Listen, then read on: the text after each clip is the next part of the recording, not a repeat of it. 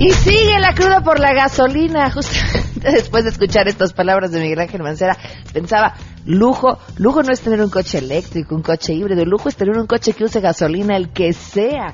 ¿Qué hemos hecho a partir de que se dio esta información? ¿Quién se amparó? ¿Hubo quien levantó la mano para buscar reducir el impuesto? Bueno, pues de más cosas hablaremos más adelante hicieron un bodrio ahí que no pasó ni por el Congreso y es lo que nos aplicaron aquí el famoso primero de enero que todo el mundo conoce como el gasolinas. Este fin de semana hubo una manifestación en el bosque de Tlalpan justamente por la tala de árboles, que se dio, platicaremos de eso, tenemos por supuesto buenas noticias. ¿Qué estará pasando con eh, toda la industria automotriz en nuestro país a raíz de la presión de Trump? Y muchas cosas más, así que se arrancamos este lunes a todo terreno. MBS Radio presenta a Pamela Cerdeira en A Todo Terreno, donde la noticia eres tú.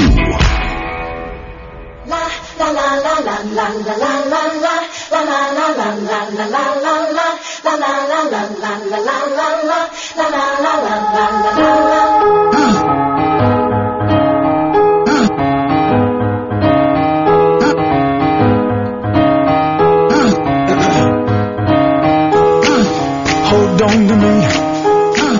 Don't let me go. Say? para know Gracias por acompañarnos. Soy Pamela Cerdeira. Los invito a que se queden aquí hasta la una de la tarde. El teléfono en cabina 5166125. El número de WhatsApp 5533329585. El correo electrónico a todoterreno arroba mbs.com. Y en Twitter y en Facebook me encuentran como Pam Cerdeira.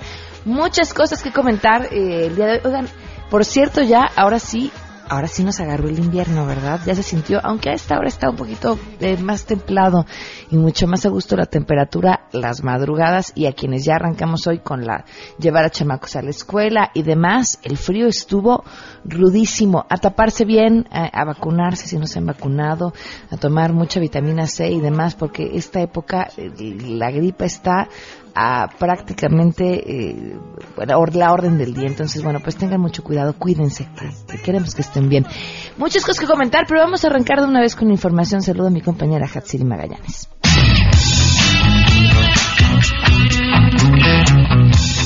México negociará con Estados Unidos con inteligencia, seguridad y sin miedo, así lo afirmó el recién nombrado secretario de Relaciones Exteriores Luis Videgaray a poco más de una semana de que el presidente electo Donald Trump llegue a la Casa Blanca al encabezar la inauguración de la 28 reunión de embajadores y cónsules 2017 agregó que negociará con inteligencia sabiendo la importancia de nuestro país para la nación vecina en lo económico, lo político y lo social. Una gran seguridad de nosotros mismos, sin miedo, sabedores de la importancia que tiene México para los Estados Unidos en lo económico, en lo social y en lo político. Y vamos a negociar con inteligencia y sentido práctico. Para ser exitosos debemos tener precisos cuáles son nuestros objetivos de negociación y entender y leer de manera correcta el mandato político que el pueblo estadounidense le ha dado a su nuevo presidente. Ante el cuerpo diplomático acreditado en nuestro país, Videgaray admitió que la incógnita para México por la llegada de Trump es mayor porque la adecuada conducción y causa de la relación bilateral pues depende la vida de millones de paisanos dejó en claro que si millones de mexicanos han salido de aquel país, pues no ha sido porque sean unos delincuentes, como se ha señalado, sino que buscan una mejor calidad de vida y representan lo mejor de México. Finalmente, ante los retos, por lo que se espera será una relación compleja entre ambas naciones, el canciller hizo un llamado a los representantes de México en el mundo a destacar los aportes de nuestros conacionales en las diversas economías. Para Noticias MBS, Katsiri Magallanes. La Universidad Nacional Autónoma de México emite convocatoria para ingresar mediante concurso de selección febrero 2017 a todas sus licenciaturas en el sistema escolarizado y en el sistema Universidad Abierta y Educación a Distancia. Para conocer la convocatoria, ingresen a la página electrónica https dos puntos diagonal servicios.dgae.unam.mx diagonal febrero 2017 para participar en el concurso de selección para el ciclo escolar 2017-2018 2018. El examen de admisión se realizará conforme a las condiciones de la convocatoria, además de realizar trámites y procedimientos y cumplir con los requisitos. Es importante recordar que para poder participar se deben haber concluido los estudios de bachillerato con un promedio mínimo de 7 o su equivalente. Tienen hasta el 15 de enero del 2017 a las 23 horas para llevar a cabo este trámite. Convocatoria y proceso se puede consultar, reiteramos, en https dos puntos diagonal servicios dgae.unam.mx febrero 2017. Les ha informado Rocío Méndez.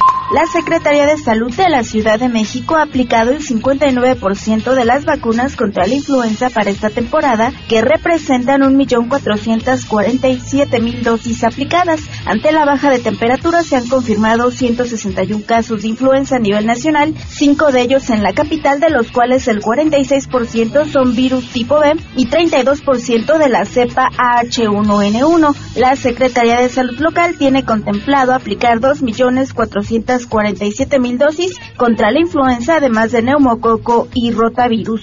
La vacuna se aplica a grupos de riesgo como son niños menores de 5 años de edad, adultos mayores, mujeres embarazadas y personas con enfermedades crónicas o que tienen un sistema inmune debilitado. Esta vacuna se puede aplicar en 52 puestos de vacunación en estaciones del metro, 18 en estaciones del Metrobús, además de módulos en los 220 centros de salud. Reportó Ernestina Álvarez.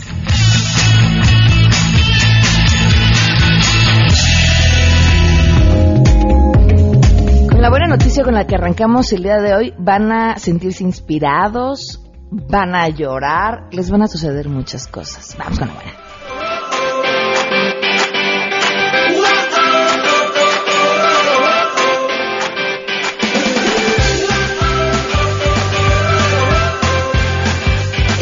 Historia comienza cuando Perla del Rocío González Saavedra tenía 17 años.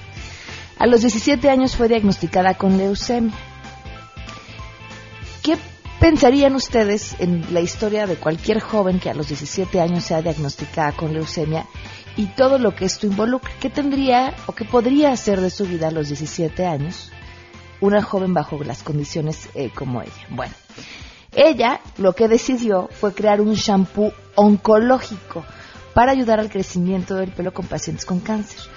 Ella actualmente estudia octavo semestre en la carrera de licenciada en nutrición y ciencias de alimentos en la Universidad Autónoma de Tamaulipas.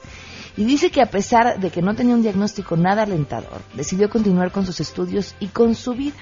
Ahorita tiene 21 años y cursaba justamente el último semestre de prepa cuando le diagnosticaron leucemia. Eh, parte de este diagnóstico que se lo dieron en, en, Reynosa y fue en el hospital universitario donde está recibiendo sus tratamientos que incluyen quimioterapia. Y durante la parte inicial de la enfermedad, la pasó obviamente muy mal en las quimios, eh, bajó 10 kilos y por supuesto los efectos del vómito, las náuseas y la pérdida de pelo.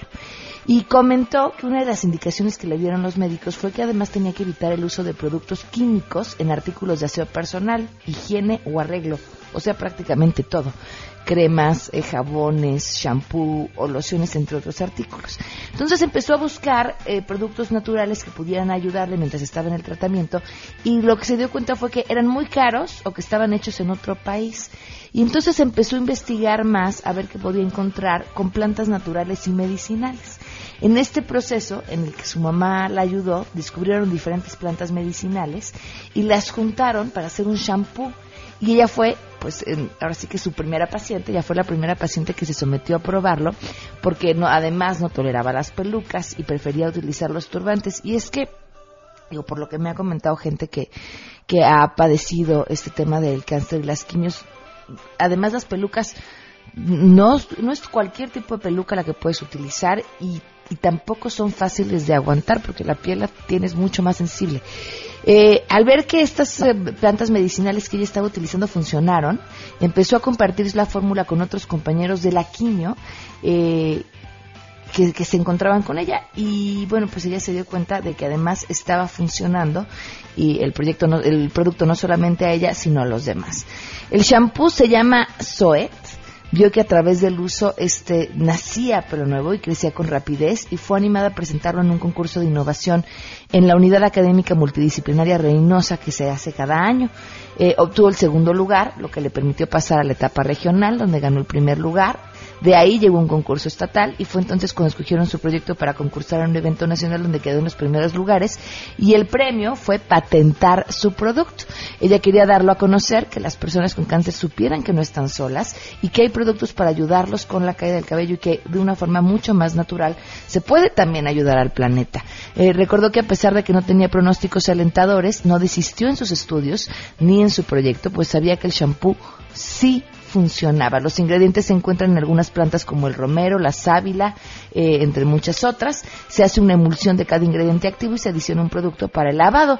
Todo empezó de forma empírica en su casa y ahora como está a punto de cumplir su primer año en vigilancia, eh, sin tratamientos ni síntomas de la enfermedad, puede dedicarle más tiempo a este producto, que además de ayudar a pacientes con cáncer, ayuda a personas con alopecia. ¡Qué historia, ¿no? Ahora, les digo, y ahí no termina. El nombre de este shampoo se llama Zoet. Eh, ese era el nombre con el que se lanzará al, mercado. Eh, es en honor a una niña de 5 años que murió de cáncer. Zoet significa dulce en holandés. Esta niña de 5 años era su compañera, era alegre y positiva. Y a pesar de que todos los días de su vida luchó contra el cáncer, este, se veste de princesa, deseaba ser una modelo famosa. Bueno, pues ya la historia no, no, no terminó así. Cuando ella ganó el primer concurso en la escuela, Zoet, esta chiquita, falleció y fue entonces cuando decidió elegir su nombre para ponerle eh, a este shampoo en una forma de homenaje. Felicidades, felicidades a esta joven eh, por, por esto. Bien dicen que, que siempre de las crisis es de donde vienen las grandes oportunidades y bueno, sin duda esta es, esta es una de esas historias. Y ya que estamos de crisis, hablando de crisis, quitemos el tema de las buenas porque no sé qué tan buenas estén. La semana pasada estuvimos escuchando pues acerca de todo este ruido alrededor de la industria automotriz tras la presión que, que ha generado el presidente electo de Estados Unidos, Donald Trump. Y bueno, me parecía primordial que alguien eh, tan informado en la industria automotriz como José Ramón Zavala, pues nos ayudara con un peras y manzanas para explicarnos qué está pasando, cómo nos va a pegar y qué va a pasar. José Ramón, ¿cómo está? Saludos hasta Detroit. ¿Cómo estás, Pamela? Precisamente estoy en la casa de la industria automotriz norteamericana en Detroit. Y sí, como bien lo apuntas, el presidente electo de los Estados Unidos, Donald Trump, quien ha establecido una política tuitera contra México y en especial contra la industria automotriz, pues eh, la semana pasada eh, logró que Ford decidiera retirar la inversión de 1.600 millones de dólares para una planta que estaban empezando a construir en San Luis Potosí, trasladar parte de esa producción aquí a los Estados Unidos Hace un rato estuve también con Sergio Marchione, quien es el CEO del grupo FCA Chrysler, eh, platicando y, y, lo que te puedo decir, Pamela, es que eh, primero, bueno, el tema Ford, Ford eh, no se va de México, pero eh, pues solo esta inversión traslada parte a Hermosillo y eh, pues Ford debemos recordar que tiene cinco mil, eh, perdón, nueve mil empleos y cinco plantas en todo el país y que estas evidentemente siguen produciendo eh, y lo único es que se canceló la de San Luis Potosí. Pero la verdad es que lo que ha generado el presidente Trump es una gran incertidumbre,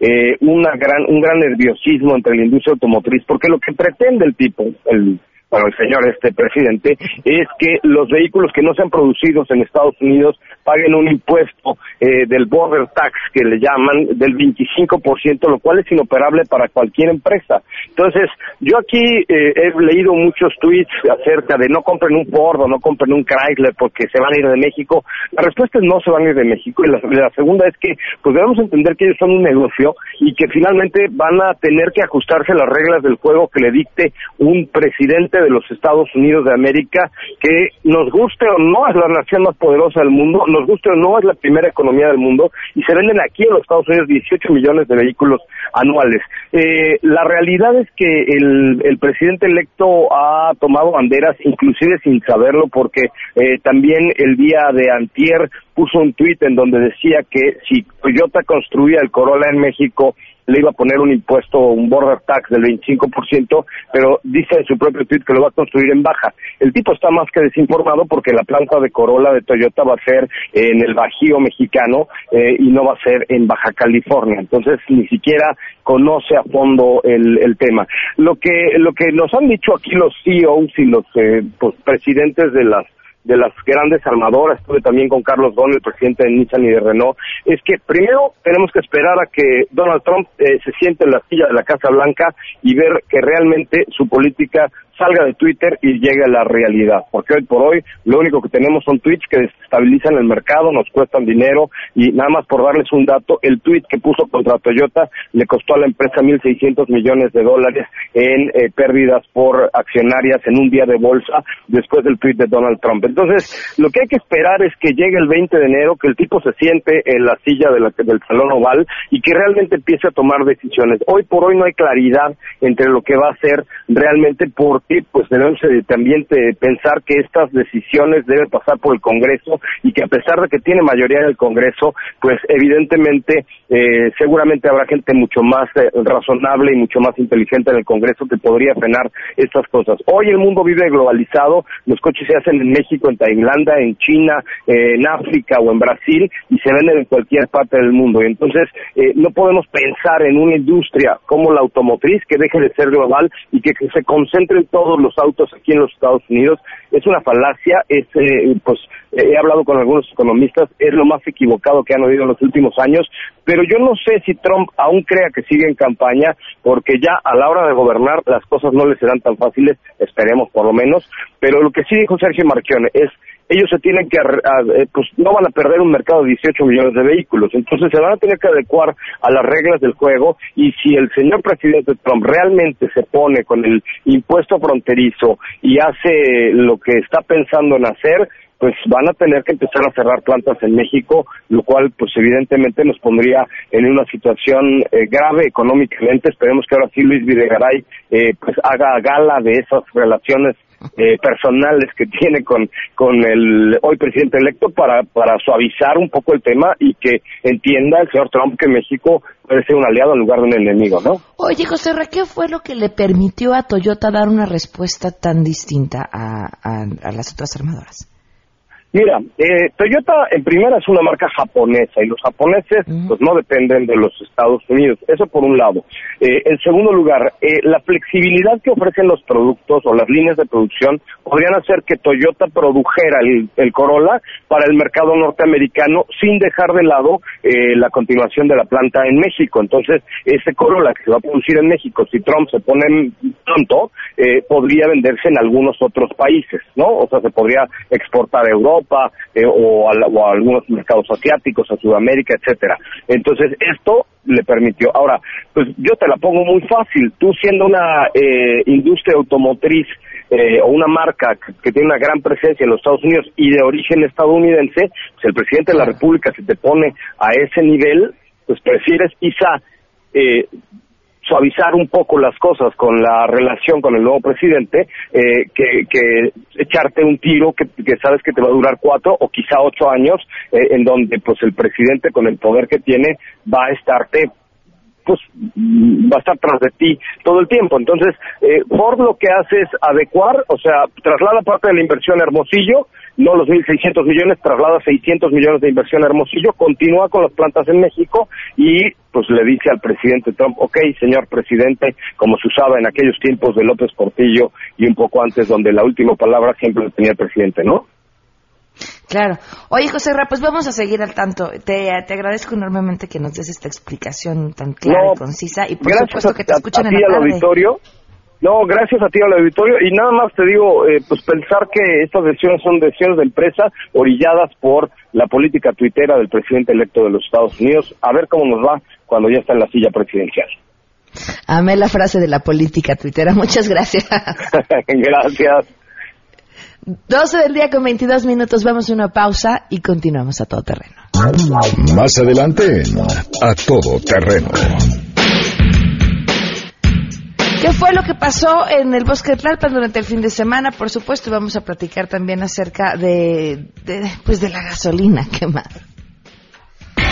Si te perdiste el programa A Todo Terreno con Pamela Cerdeira, lo puedes escuchar descargando nuestro podcast en www.noticiasmbs.com. Pamela Cerdeira está de regreso en A Todo Terreno. Únete a nuestra comunidad en facebook.com, diagonal Pam Cerdeira. Continuamos.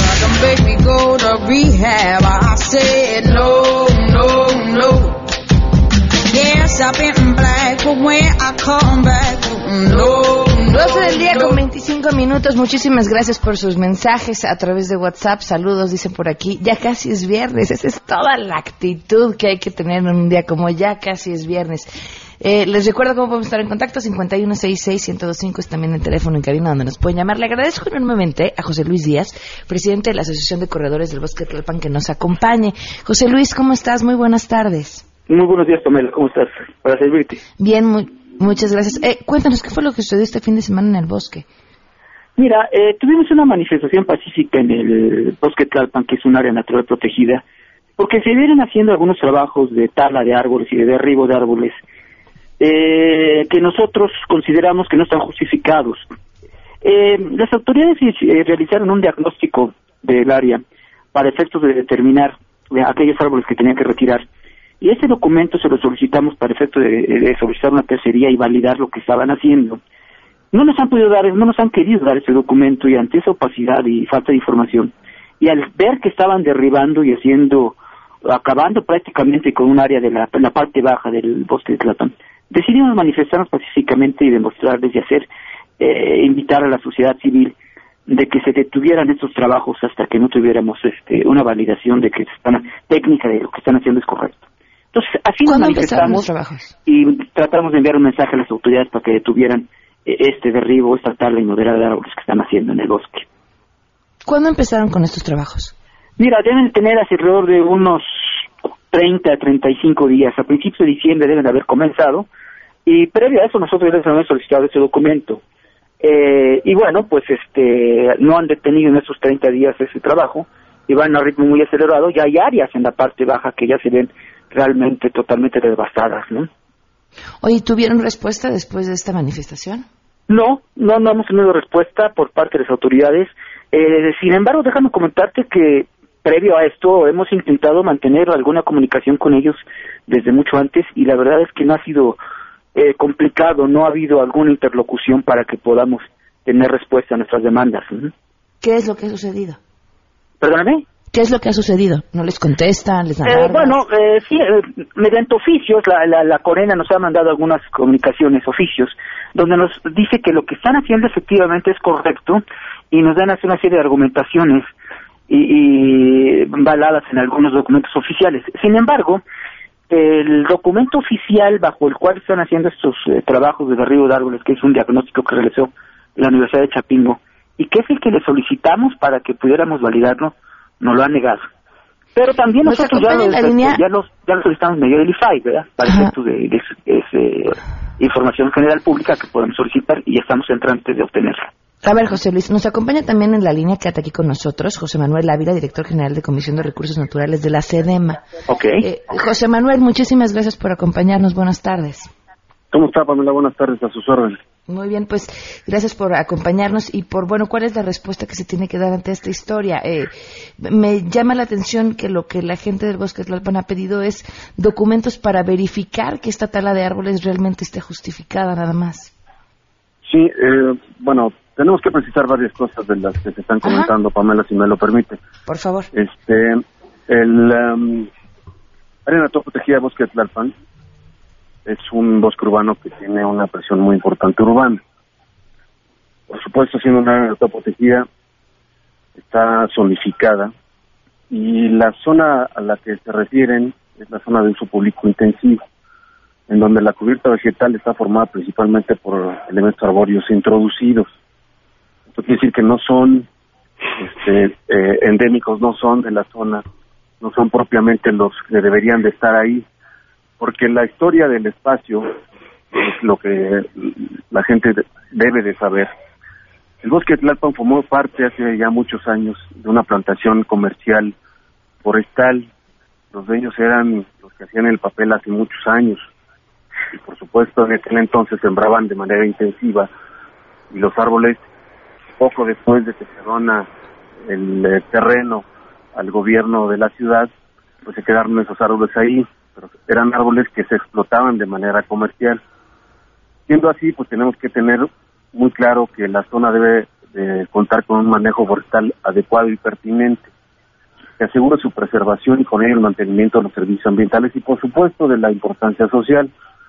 Eh, los usuarios, toda la comunidad, no solo los corredores, tuvieron conocimiento que en el 2014 eh, retiramos cerca de 257 árboles por ser de alto riesgo con un dictamen de protección civil. Y otro dato muy importante es que en el 2014, Pamela, tuvimos por los vientos caída de 90 árboles, que afortunadamente no, no fue en los horarios de mayor asistencia al bosque, porque no vamos a tener una desgracia humana y eso nos complicaría mucho más el asunto. Entonces, los trabajos están haciendo de conformidad ciertamente con un eh, inventario que hizo la Universidad, de Chapingo, que ya pusimos inclusive a disposición de mm, los usuarios y visitantes, en particular de los corredores, nos entregamos un oficio en donde explicamos todo esto y se refuerza no solo por el diagnóstico que se hace la Universidad de Chapingo, tenemos también eh, un comunicado de, de, Semarnat, en particular de la Dirección General de Gestión Ambiental y de Suelos, en donde nos confirman que tenemos plagas en esa zona, plaga de descortezador, documento que también vamos a poner a disposición de los usuarios para que lo conozcan. No estamos haciendo las cosas sobre las rodillas. Tenemos afortunadamente un diagnóstico, tenemos documentos que nos avalan y sobre todo, de manera importante, este, Pamela, comentar que esto se hace por un tema de seguridad de los usuarios, porque es una zona de uso público intensivo. Y por otro lado, para mantener los árboles que, tengan una sanidad y una vida continua los que se están manteniendo, ¿no? El total de los árboles que tenemos en el bosque de Tlalpan son de cerca de 50 mil, 60 mil árboles y estamos interviniendo solamente 300 en esa zona. Entonces me parece que sí tendríamos que matizar los comentarios que se hacen, ¿no? Ahora, ¿el plan para reforestar en qué consiste?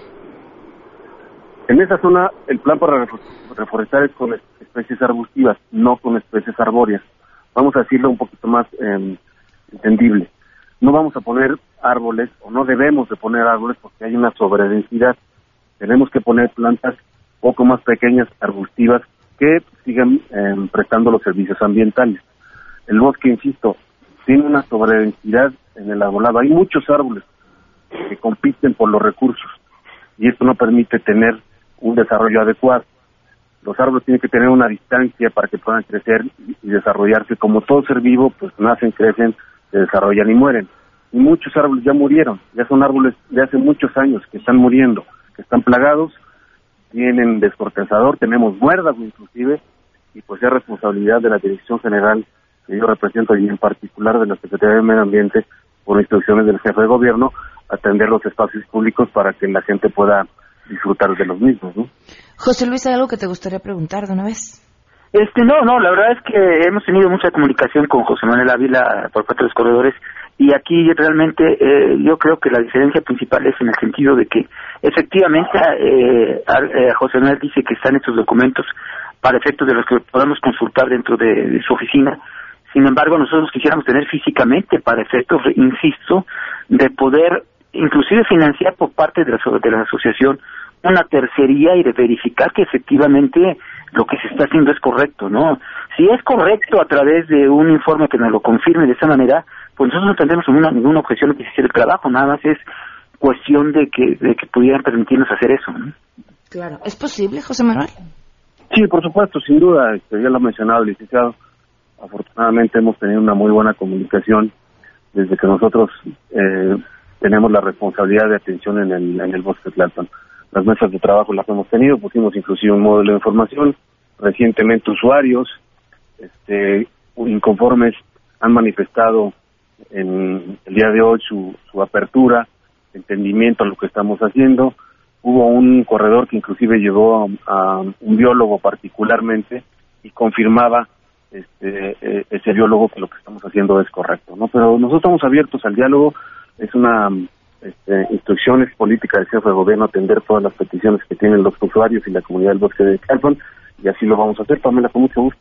Muy bien, pues José Manuel Ávila y José Luis Díaz, muchísimas gracias a los dos por habernos acompañado esta tarde.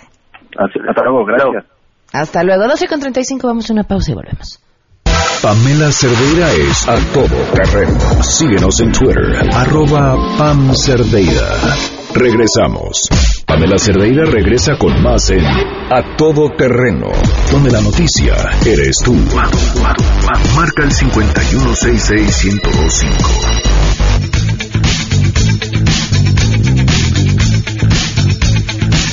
12 el día con 39 minutos, continuamos a todo terreno. Gracias por seguir con nosotros. Sigue dando eh, el tema de la gasolina, por supuesto, y le agradezco mucho a la diputada Cristina Gaitán que nos acompaña vía telefónica esta tarde.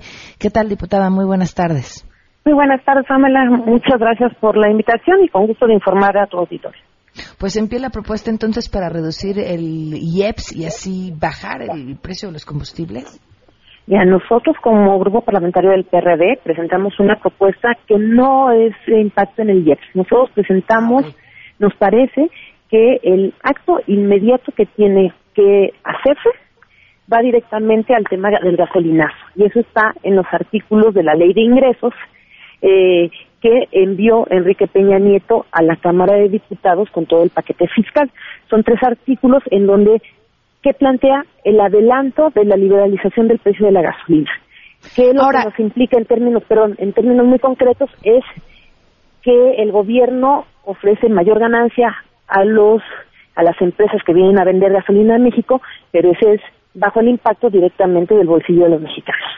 Pero posponer, o sea, es, eliminarlo en estos momentos solo significaría eh, ponerle una corita, ¿no? Porque finalmente eso tendría que haber iniciado en el 2018. En unos meses vamos a estar discutiendo lo mismo.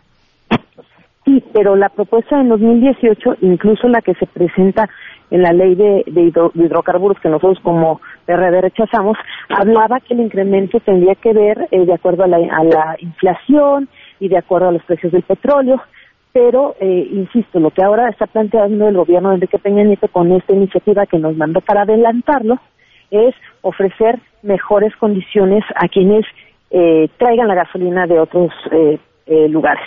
Y esto es ¿Por muy qué sobre eso y no sobre la reducción del IEPS que coincide con nuestro grupo parlamentario del PAN? Nosotros ahora lo que urge es detener el gasolinazo. Y la, gasolinazo está implícito en esos tres artículos de la ley de ingresos, que es el primero, el décimo primero y el décimo el segundo. Necesitamos, incluso nosotros solicitamos que vía decreto presidencial Peña Nieto congelara ese, ese aumento, para entonces estar en condiciones de discutir a fondo qué era lo que sucedía. Desafortunadamente, eh, como ya se ha dicho por parte del gobierno federal, ellos dicen que no hay alternativa. La alternativa que ellos nos están negando es al diálogo. O sea, no quieren escuchar otras eh, propuestas, otras modificaciones que permitan que no se impacte eh, el, bolsillo de los, de los mexicanos. Es por eso que nosotros estamos proponiendo eso, detener el gasolinazo y hacer una revisión a fondo eh, de en materia, digamos que en materia de todo lo que es la reforma energética, pero ahora particularmente los artículos que tendrían que modificarse para detener el gasolinazo son esos que son los que lo autorizan. ¿Y cuándo sabremos si esta propuesta tiene posibilidades de caminar? la presentamos ya en la comisión permanente.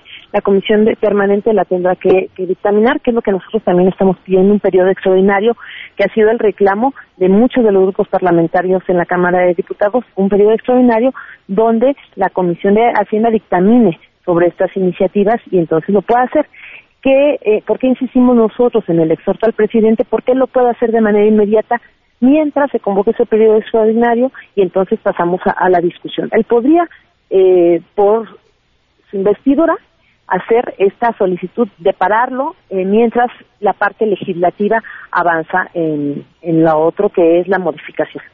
Muy bien. Cristina, pues muchísimas gracias. Estaremos al pendiente. Muchísimas gracias, Pamela, y con mucho gusto le estaremos informando. Muchísimas gracias. Eh, pues ahí está la diputada eh, Cristina Gaitán. Vamos a una pausa y continuamos. Si te perdiste el programa A Todo Terreno con Pamela Cerdeira, lo puedes escuchar descargando nuestro podcast en www.noticiasmbs.com. Estamos de regreso. Síguenos en Twitter, arroba Pam Cerdeira, Todo Terreno, donde la noticia eres tú. Continuamos.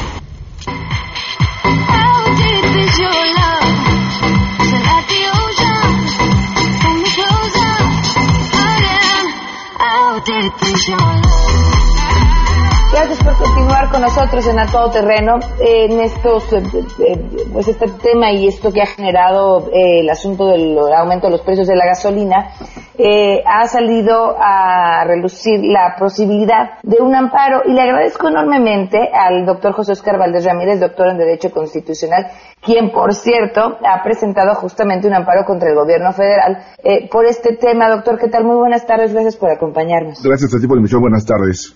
A ver, ¿en, qué consiste este amparo? Eh, el amparo consiste prácticamente en que se vuelva el procedimiento que debe llevar a cabo el gobierno federal para determinar un precio. Esto es, primero tiene que pasar por la Cámara de Diputados y posteriormente publicarse en el diario oficial de la Federación y posteriormente pues ya pasarse, en este caso a la Secretaría de Economía, que es la que controla y rige los precios según la constitución del artículo 28, fracción primera y segunda. Nada de esto se hizo. Lo que hizo fue que Hacienda, desde septiembre que estaba el doctor Videgaray, con la Secretaría de Energía, hicieron un bodrio ahí que no pasó ni por el Congreso y es lo que nos aplicaron aquí el famoso primero de enero que todo el mundo conoce como el gasolinazo. ¿Cómo tendría que haberse fijado entonces este precio? Primero tuvo que haberse llevado en la Cámara de Diputados una discusión y en esa discusión pactar qué es lo que se iba a hacer y cómo se iba a hacer. Y después de ese acuerdo de la Cámara de Diputados prácticamente saliera aprobado y publicarse en el diario oficial de la Federación y ya de esa manera pues estaría eh, legal. El problema es que si lo hicieran de esa manera pues la gente se hubiese dado cuenta y se hubiese amparado inmediatamente al momento de promulgar el código de, el, el, código diario oficial de la Federación y en ese momento pues no hubiera pasado el gasolinazo. Por eso así no lo hicieron, lo hicieron al revés. Nunca se publicó nada. Ahora, de ganar ustedes este amparo, ¿qué procedería o qué sucedería? Que se regresen las cosas al estado en que estaban antes, que regrese como, está en el mes de diciembre y que se voltee todo la Cámara de Diputados para que la Cámara, como son representantes legales y representantes populares del pueblo, pues hagan lo que tienen que hacer con un acuerdo político y vean de qué manera pueden aminorar la carga, pero pues que no se la dejen al pueblo de México, esa es la idea.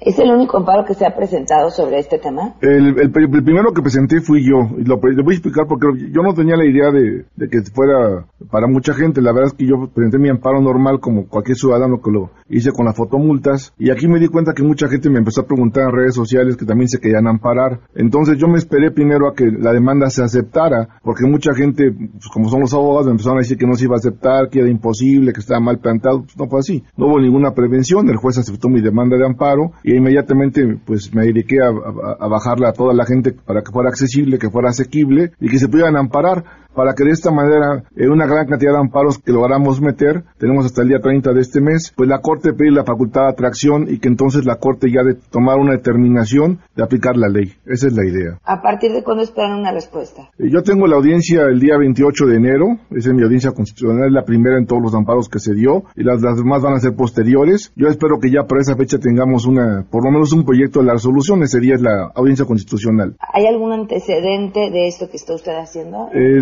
otro tipo de materia? Sí, en, materia de, amparo sí, sí existe, eh, pero más que un amparo hubo una averiguación previa. Si ustedes recuerdan cuando fue en la época que los limones estaban carísimos, se llevó a cabo una averiguación previa y eso obligó a que los productores bajaran el precio. Aquí en este caso no se podía porque los gasolineros prácticamente pues son particulares concesionados. Entonces la responsabilidad como tal responsable le compete directamente a la Secretaría de Economía, que es la que regula los precios. Ok. Pues abogado, eh, le agradezco mucho que nos haya acompañado y vamos a estar al pendiente de lo que sucede el 28 de enero, si nos lo permite. Adelante, y yo invito a que bajen la, demanda en oscarvaldez.mx, ahí pueden bajar toda la demanda, es gratuita, no se paga nada, no tienen que pagar nada, es gratis. Ok, muchísimas gracias. Gracias. El doctor en Derecho Constitucional, eh, José Oscar Valdés Ramírez, muchas gracias por acompañarnos. Damos una pausa y continuamos. Si tienes un caso para compartir, escribe a todoterreno.mbs.com. Pamela Cerdeira es a todo terreno. En un momento continuamos. Pamela Cerdeira está de regreso en A Todo Terreno. Únete a nuestra comunidad en facebook.com, diagonal Pam Cerdeira. Continuamos.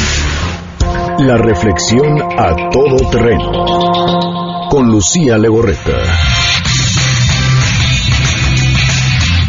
Querido público de A Todo Terreno, hoy platicaremos sobre este tema de proyecto de vida. Hay etapas en la vida donde la persona se toma el tiempo para reflexionar y analizar. Generalmente lo hacemos cuando va a terminar el año, cumplimos años o durante la tercera edad. El proyecto de vida es necesario en cada etapa de la vida y es importante empezar a ponerlo en práctica desde que somos niños. Elaborar un proyecto de vida permite tener metas y encaminar todas las acciones para lograr alcanzarlas. Hoy quiero darte algunos consejos para que tú puedas hacer tu vida un proyecto. El primero de ellos, debes establecer metas alcanzables y medibles. Para lograrlo, hay que hacer una lista de todo lo que quieres alcanzar en unos meses o en un año. Es importante ser muy objetivo al hacerlo, porque en caso de no alcanzarlas, podrán causarte una frustración. Segundo consejo, para cada meta, establece un plan de acción. Todas las personas tienen sueños que quieren alcanzar, pero es necesario ir realizando pequeñas acciones que permitan alcanzarlos. Es por esto que se necesita establecer un plan de acción para lograr las metas planteadas. Por ejemplo, quiero correr un maratón, pero nunca he hecho ejercicio. Para lograrlo tendrás que establecer un plan de trabajo que te permita alcanzar la meta. Voy a empezar a correr tres veces por semana durante 40 minutos y así sucesivamente. Tercer consejo, establecer un tiempo para revisar las metas planteadas. Para cada meta es necesario establecer un tiempo para que se revisen los avances. Este paso es importante porque permite ir cerrando ciclos, corrigiendo aquello que se ha hecho mal y plantear nuevas estrategias. Cuarto, establecer metas personales, familiares y profesionales. Se piensa que solo las metas pueden ser a nivel profesional. Es importante aplicarlo en las otras áreas de tu vida. La persona es un ser integral y necesita tener equilibrio en todas sus áreas. Estar más tiempo con la familia. Para lograrlo, lo mejor sería salir un poco más temprano de trabajar y convivir con ellos. Y el último de los consejos, evaluar las oportunidades que se presentan. Para tomar una buena decisión siempre es bueno tener el tiempo para procesar la información y encontrar los puntos buenos y los malos que tiene cada camino. El reflexionar es un paso muy importante en el proyecto de vida, pues permite tener contacto con uno mismo y establecer un diálogo interno que permite encontrar la mejor solución. El tener un proyecto de vida permite que los sueños se hagan realidad, que las metas se alcancen y sobre todo, lo más importante, que tu vida tenga un sentido. Soy Lucía Legorreta, presidenta de CEFIN, Centro de Estudio y Formación Integral de la Mujer. Quedo a tus órdenes en www.lucialegorreta.com y en Facebook Lucía Legorreta. Hasta la próxima. Gracias a Lucía Legorreta. Oigan, y para todos aquellos que además su proyecto incluya eh, prepararse, eh, estar eh, con muchas más herramientas para enfrentar los años que vienen, creo que la educación es sin duda la mejor forma de lograrlo. Y si les apasionan los idiomas y están buscando una licenciatura con un amplio campo laboral, la Universidad Tecnológica Americana UTECA les ofrece el plan de estudios más actualizado para la licenciatura en interpretación y traducción. Es una carrera profesional de la cual se van a graduar logrando una efectiva traducción de textos en tres idiomas. Las primeras 50 personas que se inscriban van a contar con una beca del 100% en inscripciones durante toda la carrera y pueden llamar al 52 64 85 20 52 64 85 20 o registrarse en uteca.edu.mx y un asesor les va a llamar licenciaturas Uteca hacia lo mejor. Muchísimas gracias eh, a todas las personas que nos han escrito a través del WhatsApp. Dice aquí, disculpa que te distraiga el título de un libro de una nadadora mexicana. Pasaron los datos durante la semana de repetición. Ay, mañana te prometo tenerte el nombre de, su libro. Eh, es, una gran historia, además, por supuesto. Este, los datos para buscar el PDF sobre el amparo se los damos más adelante. De todos modos, les recuerdo que si ustedes eh, se meten en un ratito más, ya sea la página de Noticias MBS, programas, encuentran ahí a todo terreno, pueden descargar el podcast o pueden hacerlo también a través de iTunes, buscar a todo terreno, descargar el podcast y encontrar cualquier dato que se les haya ido a lo largo de este programa o de cualquier otro. Eh, ahí tendrán toda la información eh, a la mano para todos ustedes. Muchísimas gracias, Bernardino Arroyo. También muchísimas gracias por escribir. Carlos Venegas, todos sus mensajes estamos leyéndolos con muchísima atención en Twitter y en Facebook. Que tengan un excelente inicio de semana. Se quedan en compañía de Alejandro Cacho. Soy Pamela Pamela Cerdeira y mañana a las 12 los espero a todo terreno.